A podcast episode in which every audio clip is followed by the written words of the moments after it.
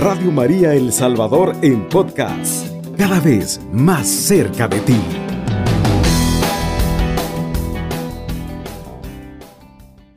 Como hemos tocado en los últimos días, hemos estado viendo las madres de Israel, porque estamos tomando este método de ir descubriendo la presencia de las mujeres en las sagradas escrituras, como ellas eh, en la escritura, su eh, lectura bíblica, su lectura dentro de las interpretaciones de los rabinos antiguos, ellos nos dan luces y señales de cómo estas miradas a las mujeres que fueron muy importantes en la vida espiritual de Israel nos ayudan a hablar de María. Hoy vamos a iniciar con una nueva madre, Ana, la madre de Samuel. Aquí vamos a ver todo una teología que hay en torno al vientre de la mujer. Eh, vamos a estudiar lo que es el vientre de la mujer a lo largo de la Biblia. ¿sí? Es muy importante eh, descubrir esto. Podemos ver eh, cómo la presentación que hace Ana, de Ana en el libro de Samuel, en el cual ella era esposa de Elcaná, era su esposo, pero ella no tenía ningún hijo. Esto ella nos hace una referencia a un problema que es la esterilidad, ¿sí? Esta esterilidad que le estaba destruyendo el corazón de Ana y combatía, ¿sí? A lo profundo esto, como esta situación a ella le llevaba a vivir momentos muy difíciles, muy difícil porque no podía ser madre. Entonces, hermanos, como vemos nosotros eh, que Ana, eh, en medio de, era esta mujer que quería vivir esta vocación que se narraba en el Génesis, de ser madre, madre de todos los vivientes, como le fue escrita en Eva, como eh, una de las cosas más importantes en el pueblo judío que podía vivir una mujer era el privilegio de ser madre. Entonces, esto, hermanos, de la fecundidad, sí, en el vientre, era un honor, una bendición dentro del pueblo. Y Ana no estaba viviendo esta bendición, este honor. Entonces, hermanos, estamos nosotros ahorita a punto de recorrer toda esta teología del vientre de la mujer, en el cual Dios quiere hacer una alianza con la familia. Entonces, como es importante, como el vientre de la mujer es una bendición, una gracia de Dios. es muy importante que Él es el que tiene el poder, las llaves en del vientre. Él es el que da la fuerza, abre el vientre. Dice el profeta Isaías en el capítulo 66. Es muy importante, dice una interpretación de la palabra de Dios, que Dios tiene el poder, ¿sí? las llaves de hacerlo todo nuevo en el vientre de la mujer, en la tumba, en la comida y la lluvia. Entonces, los, judíos, los, eh, el pensamiento judío, y habla sobre esto, como Él tiene poder sobre el vientre, la tumba, la comida y la lluvia. Él es el que da todo esto. Por eso, hermanos, eh, descubrir hoy este misterio del vientre es muy importante. Eh, también es interesante que eh, el, pueblo judío hablaba que el vientre es como una fuente, un lugar donde surge y nace un río, donde da vida. Entonces, por esa razón es tan importante como la imagen de un lugar, de un nacimiento de agua, hace presente el nacimiento también de una, de, una mujer, el vientre de una mujer. El lugar del nacimiento del agua es el lugar de un nacimiento de una mujer. interesante, aquí podremos detenernos y hacer una comparación de, descubrir a este misterio, por ejemplo, en Lourdes, como la piedra, una fuente, surge y hay una mujer, hay una madre. Entonces, esto es muy hermoso, hermanos, como la teología que, que podemos ver nosotros en medio del amor del vientre materno. Como el Señor también nos recuerda que nos amó en las entrañas de misericordia, ¿sí? Eh, como el, el amor de Dios es comparado con el momento de llevar a un hijo en el vientre, con entrañas de misericordia. Entonces, hermanos, la importancia del vientre. Y Ana nos pone por delante esto, la importancia del vientre, la fecundidad del vientre, que es algo, un honor, una bendición. Ahora, lo contrario de la fecundidad es la esterilidad, que es una vergüenza, podríamos decir hasta una maldición. Entonces, y interesante que a lo largo de la Sagrada Escritura nos aparecen muchas mujeres en la Biblia, muchas mujeres que están con esta situación, no están en la alegría de una mujer, en la cual está viviendo eh, una alegría de poder tener hijos.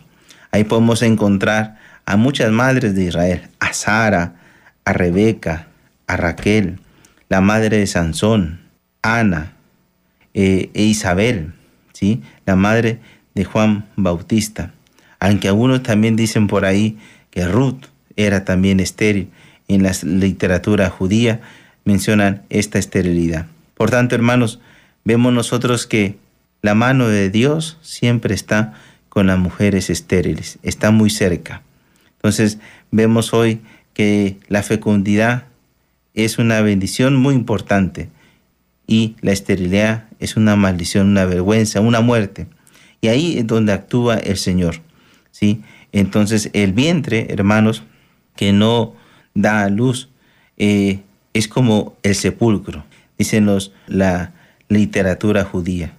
Un vientre que no da a luz un hijo es una tumba.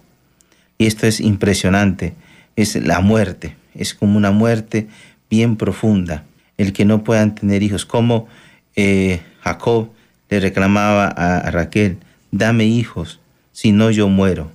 ¿Sí? Como esta importancia de descubrir que la, el no tener hijos es la muerte. Eh, es muy importante de descubrir también así la muerte que estaba viviendo Ana, desolada, porque no podía tener un hijo. Así también la tristeza que llevaba Abraham por no tener un hijo era vivir una muerte muy profunda.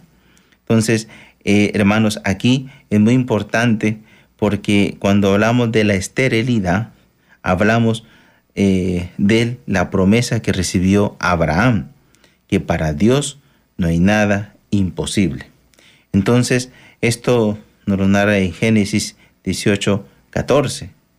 Y Dios le dice así, para Él no es nada imposible hacer que un vientre, aunque sea de una mujer muy anciana, puede tener un hijo.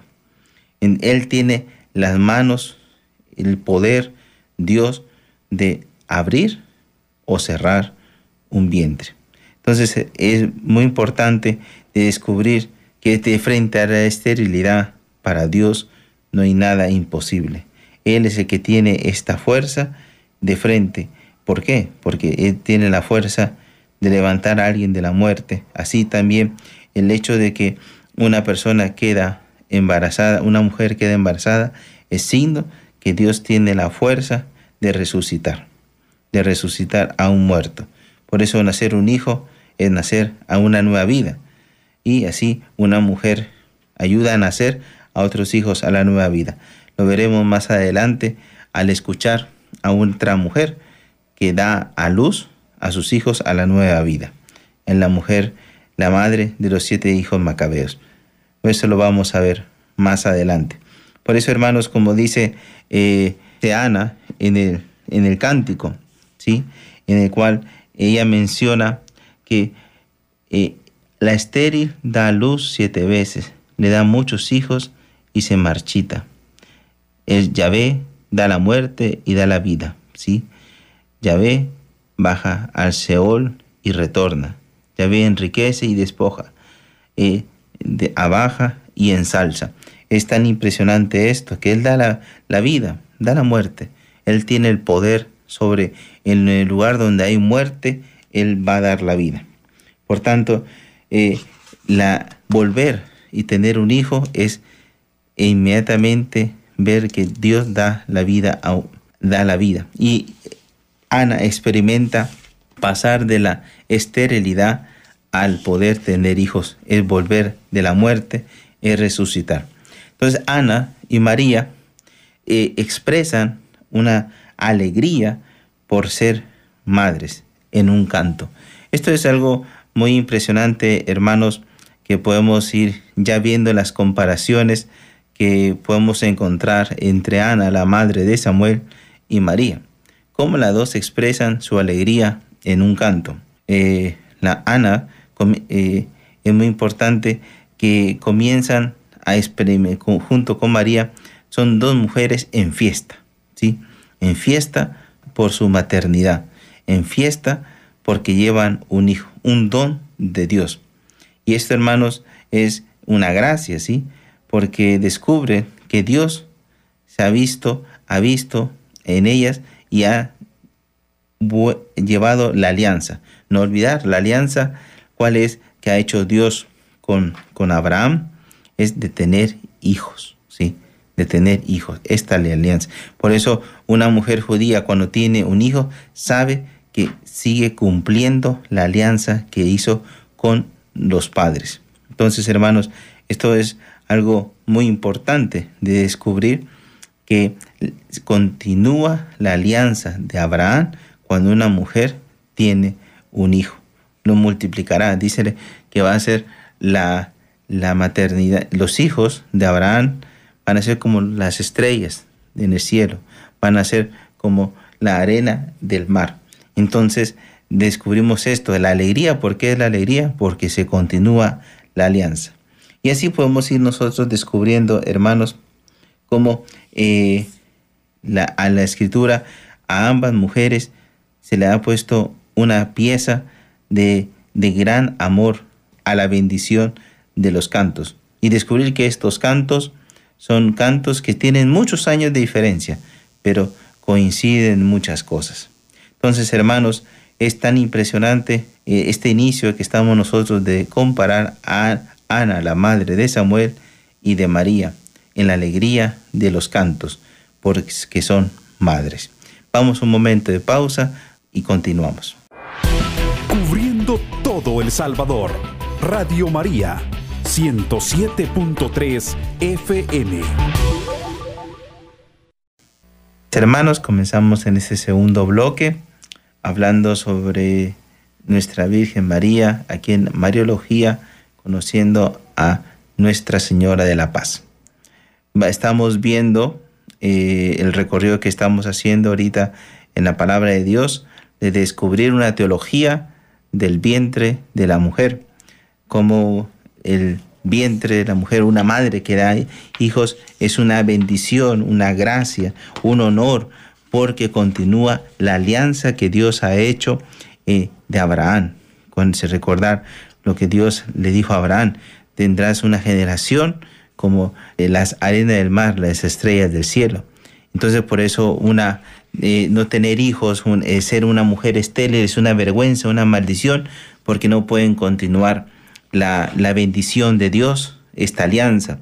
Y por esta razón, Ana nos pone en esta perspectiva de la importancia de la situación de la esterilidad y cómo Dios le da la gracia de tener un hijo. Entonces, en medio de esta gracia de tener un hijo, vemos nosotros lo que es la alegría la alegría de y poder cantar. Y como hoy eh, el primer libro de Samuel en su capítulo 2, en sus versículos del 1 al 11, pues nos muestra un cántico que tiene muchas partes iguales, que son iguales al canto que hace María, también del Magnífica.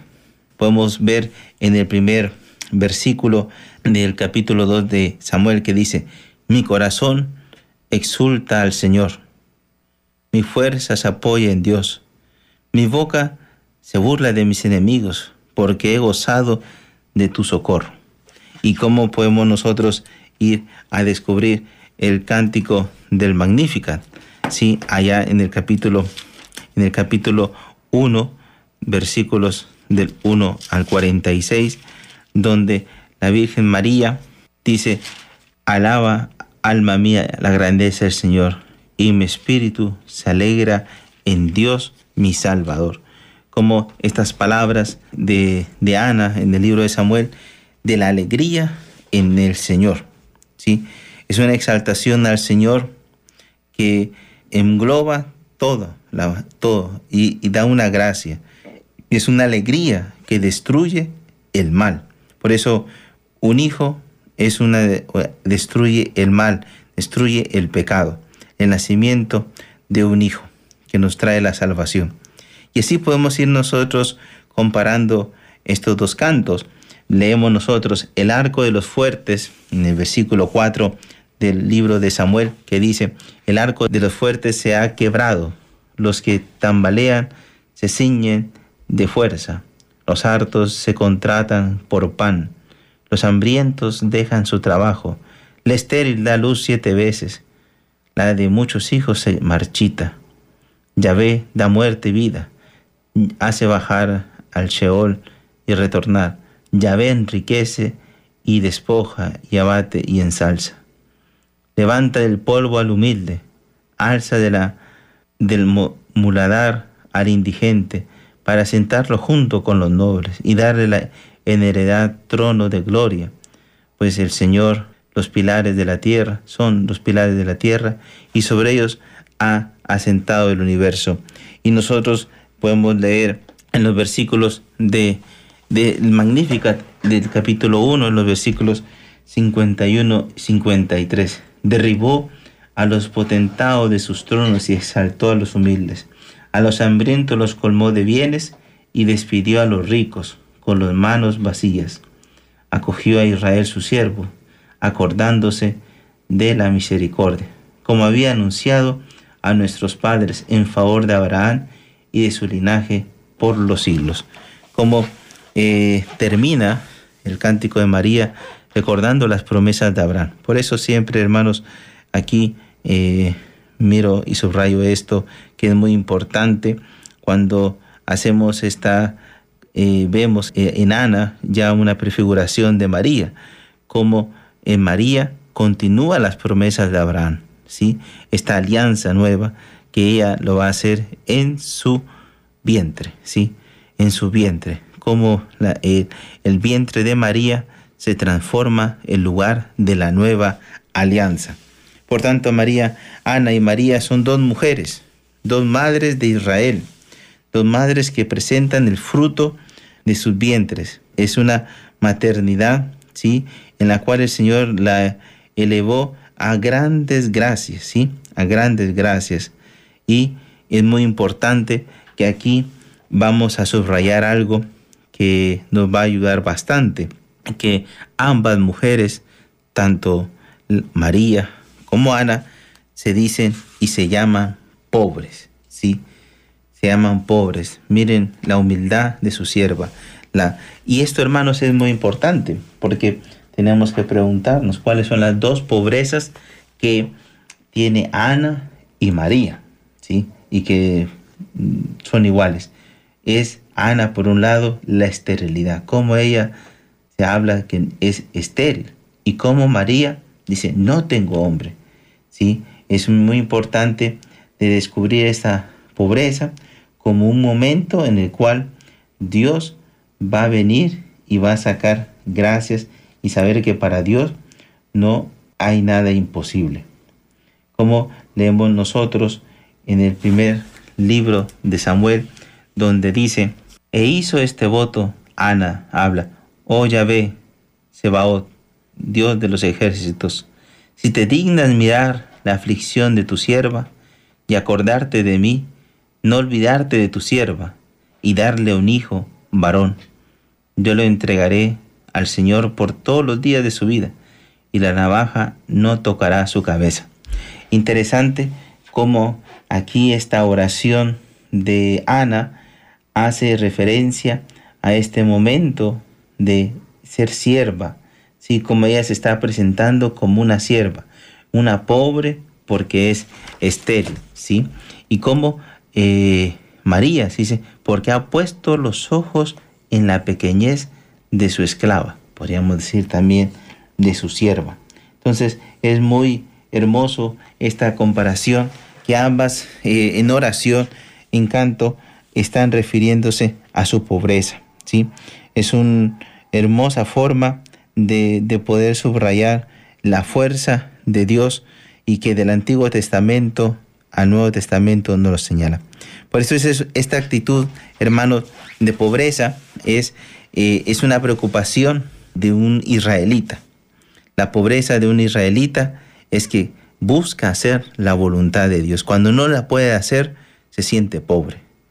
Verdaderamente un pobre aquí, esto es Anahuín, que aquí presentan, eh, y son Ana y también la Virgen María, es hacer la voluntad de Dios. La mayor pobreza de un hombre es no poder hacer la voluntad de Dios, es no poder vivir la ley del Señor, es no poder vivir la alianza del Señor, la alianza que fue dada por Moisés. Esto es muy importante, la pobreza que ellas quieren, le están pidiendo al Señor de continuar el amor de Dios, de ser fieles al pueblo de Israel. Entonces, hermanos, esta pobreza eh, son María, que con, eh, viene y dice, aquí estoy, Señor, para hacer tu voluntad. Aquí destruye la pobreza porque está entrando a hacer la voluntad, según las leyes de Dios. Entonces, hermanos, María nos está ayudando aquí a comprender esta pobreza del Antiguo Testamento que quiere cumplirse en ella y es el poder hacer la voluntad de Dios, el continuar la alianza fiel del pueblo de Israel, de todo israelita, de toda persona judía, hombre judío. El poder hacer la voluntad de Dios.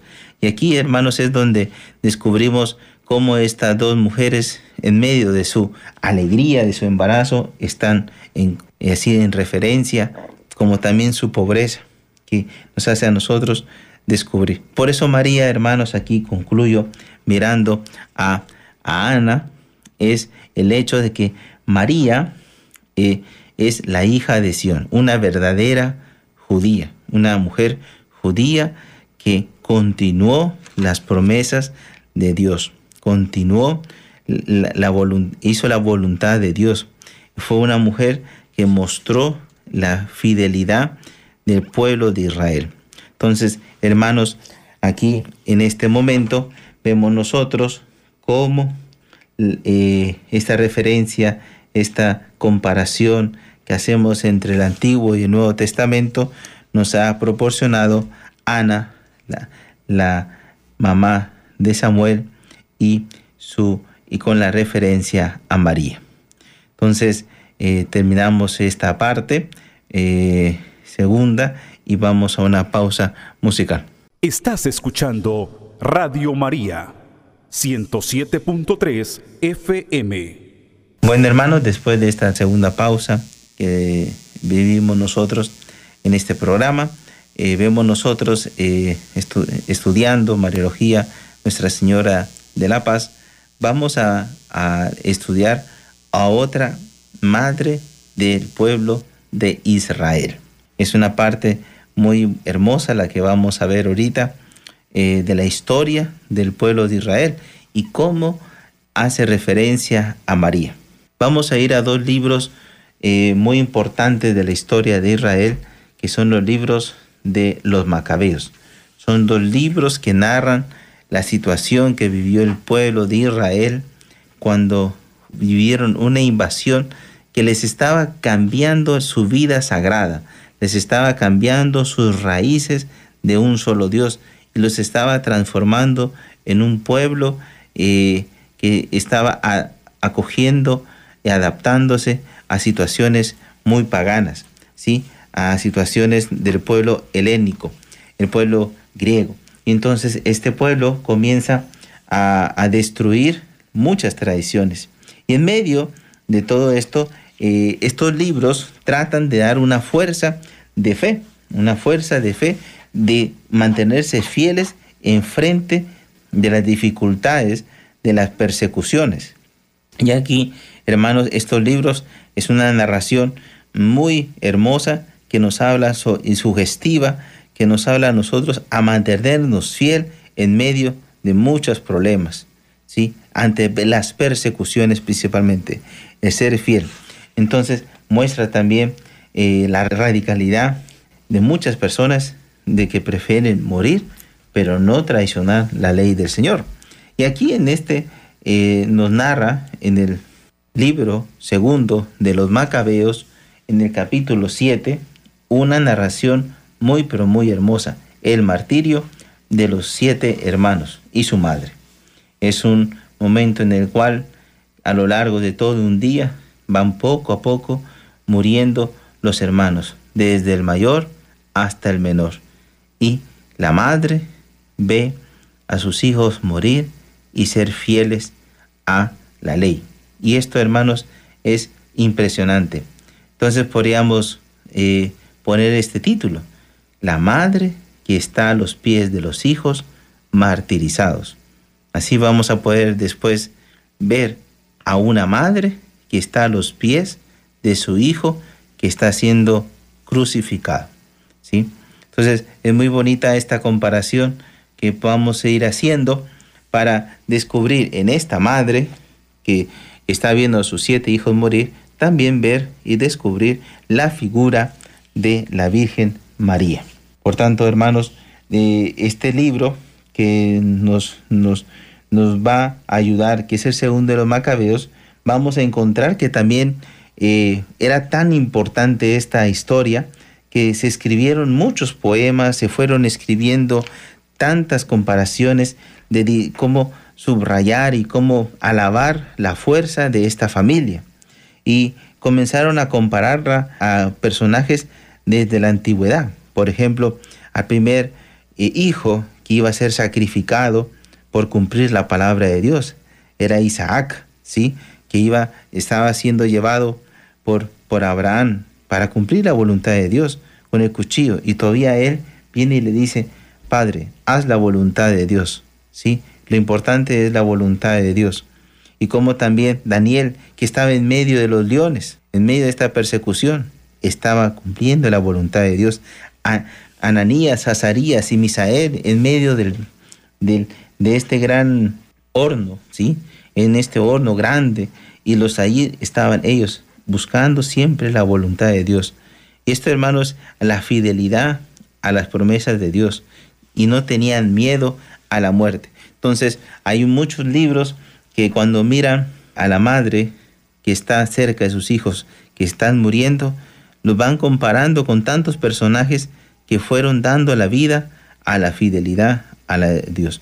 Y esto es muy importante, hermanos, como los libros exaltan esta parte de esta madre.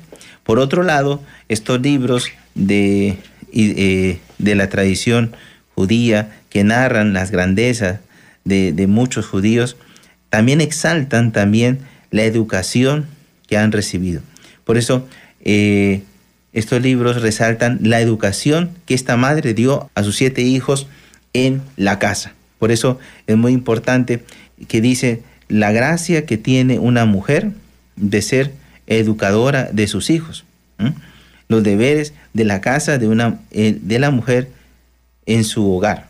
Son muy importantes en la transmisión de la fe. Le van a ayudar a sus hijos, especialmente en los momentos de muerte.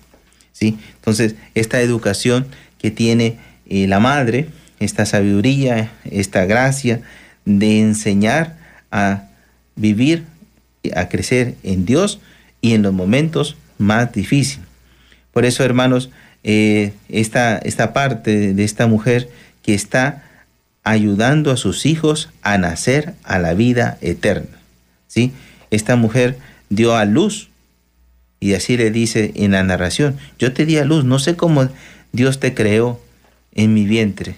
Ahí volvemos nuevamente a esa teología del vientre. Pero yo sé que allá en la vida eterna, Dios te dará nuevamente aquellas partes que fueron mutiladas. Hay una vida eterna, una escatología. Y esto, hermanos, es algo muy importante que subraya en estos libros, cómo esta mujer, después de dar a luz a sus hijos, a la vida, ahora los está dando esta mujer a la luz, a la vida eterna. Entonces, eh, así podemos ver nosotros ahora a María que está a los pies de la cruz del crucifijo, a la pie de la cruz, en el Calvario, en un lugar del martirio. Ahí está la madre de Jesús, ¿sí? igual que la madre de los macabeos, de esta madre que vio a sus siete hijos morir. Y esta es una comparación, pero muy, pero muy importante, que podemos nosotros ir ya meditando. Admirable de todo punto y digna de glorioso recuerdo fue aquella madre que al ver morir a sus siete hijos en el espacio de un solo día, sufría con valor porque tenía la esperanza puesta en el Señor. Ahí animaba, exhortaba. Y esto es, hermanos, la madre de Jesucristo. Ella estaba también viviendo y soportando aquel momento y lo estaba ahí. Ella, su presencia, era animaba. No olvidar lo que la profecía que recibió, una espada te atravesará. Y esto, hermanos, es el momento en el cual esta espada de la fidelidad, de ser una madre que lleva eh, esta fidelidad del amor de Dios hasta el límite. Ahora bien, hermanos, es muy importante viendo esta, este, esta educación, este momento de que la madre de Jesús llevó a Jesucristo y lo acompañó en el momento de la muerte, nos abre a nosotros, hermanos, a descubrir cómo la madre del Señor es una madre en medio del sufrimiento, pero nos abre a la vida eterna. Por eso, hermanos, eh, aquí la madre de Jesucristo en el Calvario nos hace ver que las Sagradas Escrituras nos están hablando de cómo se cumple eh, este, este misterio en María. Entonces, hermanos, eh, Dios los bendiga eh, en este programa que estamos nosotros desarrollando de las madres del el pueblo de Israel, cómo nos habla de María y cómo la fidelidad de las madres nos ayuda a nosotros a descubrir cuánto la Mariología necesita del Antiguo Testamento para hablar de María. Dios los bendiga. El Salvador. Radio María, 107.3 FM.